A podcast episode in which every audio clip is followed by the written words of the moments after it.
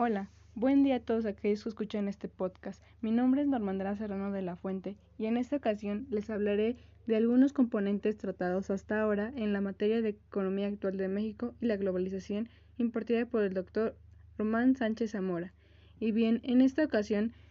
comenzaremos retomando sobre lo que es economía. Como anteriormente ya mencionábamos, es la ciencia social que estudia cómo las familias, las empresas y los gobiernos organizan los recursos disponibles que suelen ser escasos. También les hablaré, entre otras cosas, como del Tratado de Libre Comercio, que aquí se establecen una serie de acuerdos para poder comercializar, por ejemplo, de una economía A a una economía B. Y en cuestión de los pactos de integración, como se comentaba, que no solo se trata de comercializar, sino que también de llevar la tecnología, indicadores de bienestar y educación. Y en este tema de educación, el doctor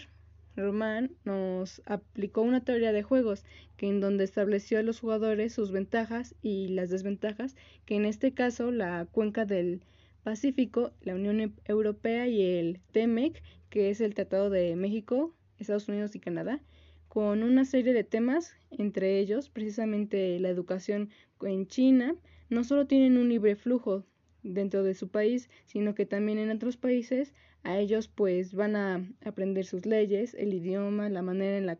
en la que cómo se producen en estos, etcétera. Mm, los estudiantes de la Unión Europea tienen una gran ventaja, como el programa Erasmus. Este programa establece que todos los estudiantes deben irse a otro país a aprender su idioma, porque pues así lo establece su sistema educativo. Y en México los estudiantes tenemos una gran desventaja, pues queremos demostrar por medio de alguna certificación que hablamos pues cierto nuestro idioma. Y pues para poder viajar a este país estamos en desventaja porque como lo comentaba, debido a que pues necesitan establecer políticas nuevas para la reintegración económica que existe, estaba eh, libre flujo muy estudiado, pasando a otro punto, tenemos una frontera de posibilidades de producción que en donde solo nos podemos mover dentro de una parte y no podemos salirnos de esta, sin embargo, se debe analizar en dónde conviene estar y encontrar un punto de equilibrio para así determinar las cuestiones de la política económica. la economía se basa en las decisiones de cada uno de, de nosotros y pues por otro lado hablaremos sobre el comercio exterior de 1920 a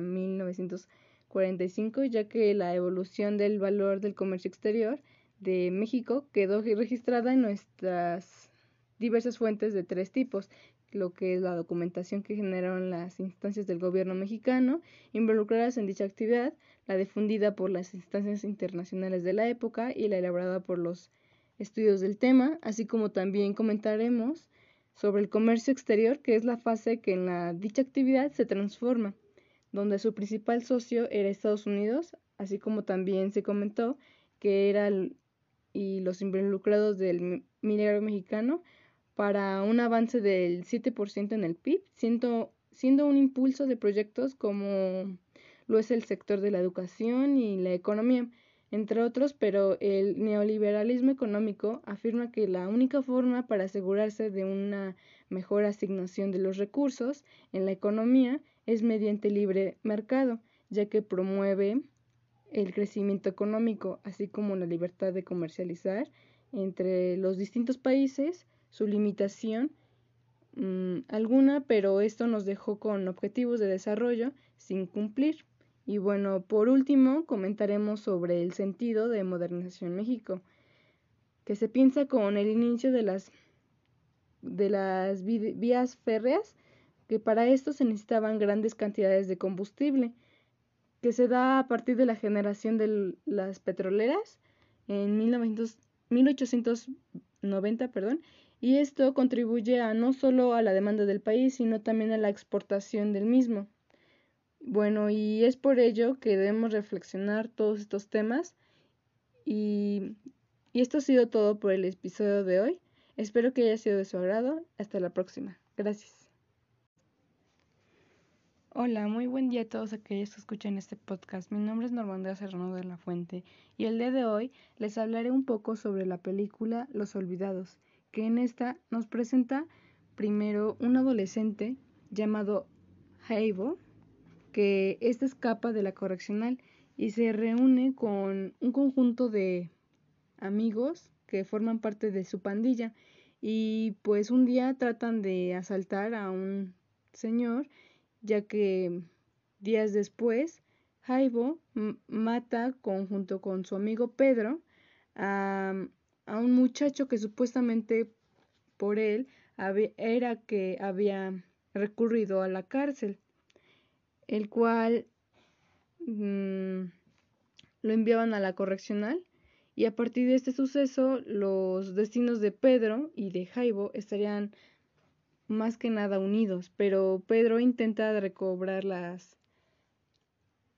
mm, la amistad que tiene con su madre, ya que su mamá ha estado profundamente decepcionada de él y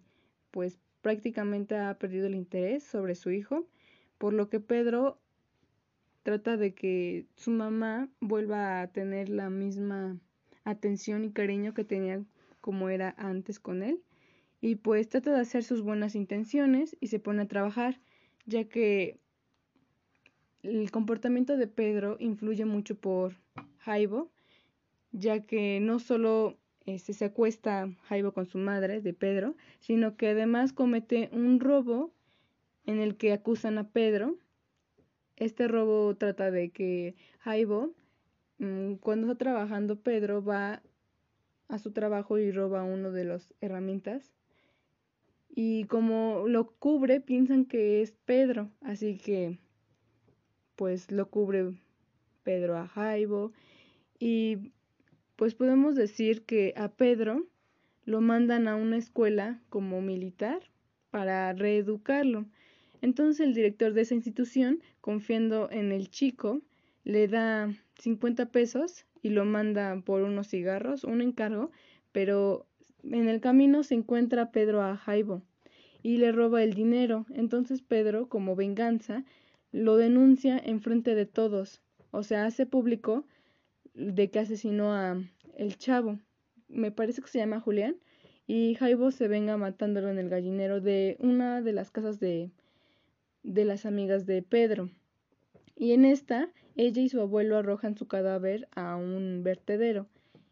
y entre tanto Jaibo es abatido por disparos de la policía, ya que como a Jaibo también lo buscaban, como ya se sabía de los sucesos que había ya cometido, y su agonía se ve impresionadamente por un perro que avanza y una voz que dice buenas noches, que encadena con él que la madre de Pedro se dirige a Meche, que es la niña amiga de Pedro, donde lo vieron y lo encontraron en el gallinero y lo llevan el cadáver de Pedro en un saco de lomos cargándolo por una burra y es así como arrojan en un vertedero el, el cadáver de Pedro. Bueno, y pues esta película nos refleja la situación que estos niños jóvenes donde sus únicas alternativas eran la, la delincuencia y la marginación, y que era en la actualidad se mantiene vigente, ya que se muestra como un México azotado por la violencia mm, y la pobreza, un mal que a pesar de los adelantos tecnológicos y científicos, de la modernidad y transformaciones que sufren las ciudades, de las mejoras con respecto histórico, en sistemas educativos, eh, etcétera, sigue imperando día a día y un mal que, que está presente no solo en los países tercermundistas, sino que también en los países